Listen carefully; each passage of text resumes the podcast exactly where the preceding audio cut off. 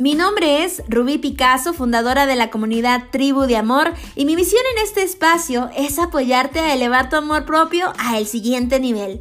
En este podcast aprenderás a sanar la relación más importante de tu vida, la relación contigo misma, a recuperar tu poder femenino y además a conectarte con la energía más poderosa del universo, la energía del amor. Bienvenida a 369 días para amarte.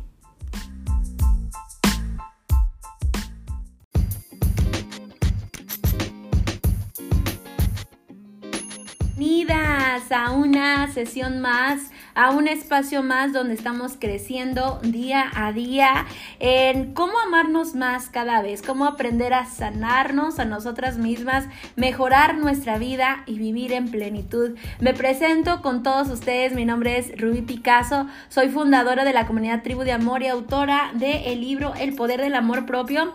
Y pues bueno, el día de hoy estoy muy contenta en esta serie de clases, eh, serie de sesiones en donde hemos estado viendo diferentes síndromes que afectan nuestras relaciones, nuestro día a día y que hoy han estado muy interesantes, muy fuertes para las personas que han estado conmigo en las sesiones anteriores. Sabrán que eh, los síndromes que estuvimos estudiando pasados fueron sumamente interesantes. Eh, por favor, si tú viste algunos, coméntame aquí abajo, coméntame aquí abajo.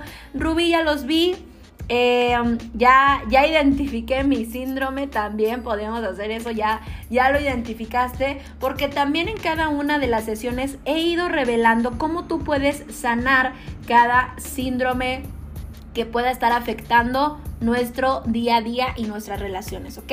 El día de hoy veremos un síndrome llamado el síndrome de Wendy y wow, qué interesante esta información. Les voy a pedir a todos que por favor pongan muchísima, muchísima atención porque sé que muchas personas, muchas personas eh, han tenido este síndrome en algún momento de su vida, ¿sí? ¿Y quién es Wendy o por qué se le llama así a esta forma de actuar entre las personas? Bueno, no sé si algunas personas recuerden que en la película, en la caricatura de Peter Pan, eh, su amiguita, ajá, su amiguita que le resolvía todas las cosas que él hacía mal, se llama Wendy, ¿sí? Esta eh, niña o esta mujer que lo que hacía todo mal Peter Pan, ella lo, lo, apoyaba, ella lo ayudaba, ella le ayudaba a resolverlo, ella le ayudaba a que, a que no le pasara nada, que no le dijeran nada, ¿sí? Posteriormente vamos a hablar del síndrome de Peter Pan, que eh, poniéndolo en paréntesis,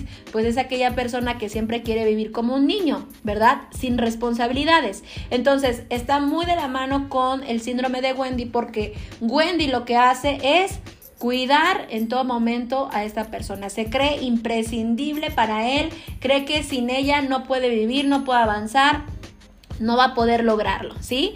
Eh, y voy a ir poniendo varias características de lo que es una persona con este síndrome, ¿sí? Por favor, por favor, les voy a pedir que en cuanto escuches este video, cuando escuches este audio, por favor, pónganle un corazoncito, pónganle un corazón, corazón, corazón, corazón, para yo saber que me están escuchando y que realmente esta información les está agregando valor en su día a día, ¿ok? Bueno, vámonos con la característica número uno de este síndrome y es que es una persona que siente que todo el mundo la necesita. Normalmente, fíjense, esto es importante mencionarlo antes. El síndrome de Wendy es más común en las mujeres que en los hombres, ¿sí? El síndrome de Wendy es más común en las mujeres que en los hombres. Entonces, pues es, esa es la razón por la cual hay muchas mujeres que, lo voy a decir así como es, que quieren estarse haciendo cargo de su pareja, de su eh, novio, esposo, lo que sea. Entonces, bueno, característica número uno es una mujer que cree que todo el mundo la necesita, ¿sí? Es imprescindible para todo el mundo.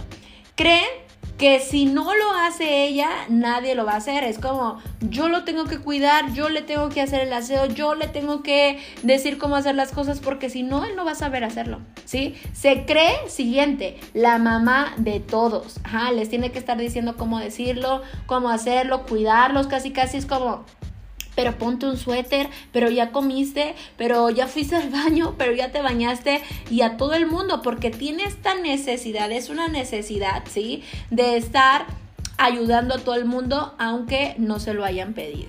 ¿Sí? Es una persona que también pide perdón por todo. Ajá. Perdón porque no te pude ayudar Perdón porque me, pediste un favor y no lo hice como tú lo querías. Perdón por no estar presente en los momentos difíciles.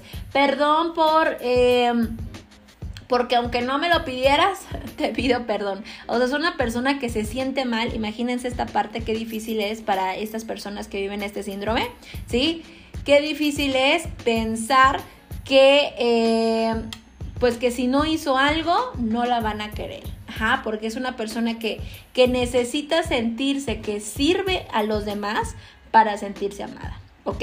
Siguiente punto, cree que esta persona cree que el amor es un sacrificio, que el amor duele, ¿sí? Que el amor duele, que el amor es un sacrificio, que tienes que cargar a las personas, que tienes que hacer muchas cosas para que las personas te quieran para que las personas te valoren, para que las personas quieran estar contigo.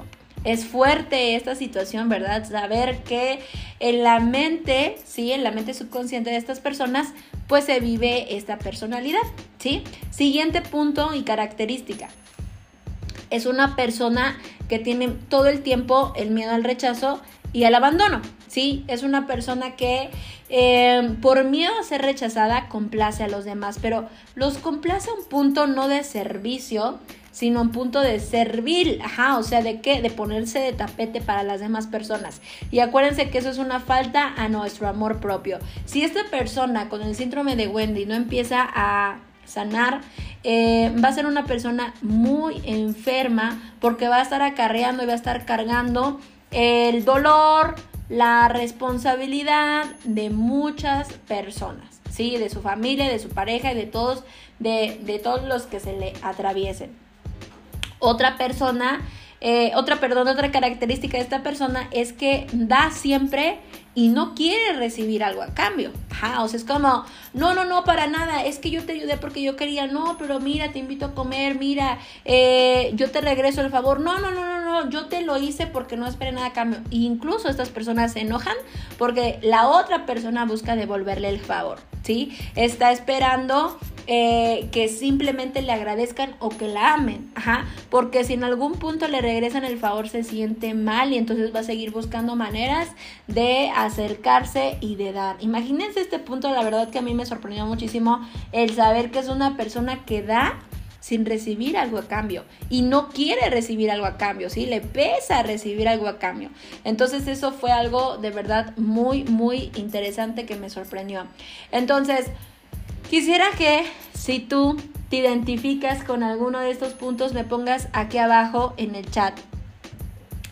Eh, si te identificas con el síndrome de Wendy, Ajá, en las relaciones, cómo se vive esto, pues van a ser personas que eh, a sus parejas lo vistan, lo cambien, lo traten bien, incluso le den dinero, ¿verdad? Porque esta persona esté bien. Y si esta persona se enoja, si esta persona eh, le hace un desagrado, pues se va a sentir rechazado, se va a sentir abandonada.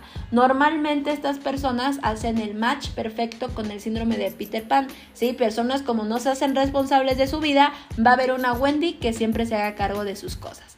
Son personas que van a atraer, fíjense nada más, relaciones narcisistas. ¿Sí? Hoy, eso más adelante lo vamos a ver, pero atraemos a personas así. ¿Y a cuántos de nosotros nos gusta tener ese tipo de relaciones? A ninguna nos gusta tener a alguien que nos consuma, que nos chupe la energía, porque así es prácticamente, acaban con tu vida esas personas si tú no aprendes a observarlas, si tú no aprendes a ponerles límites.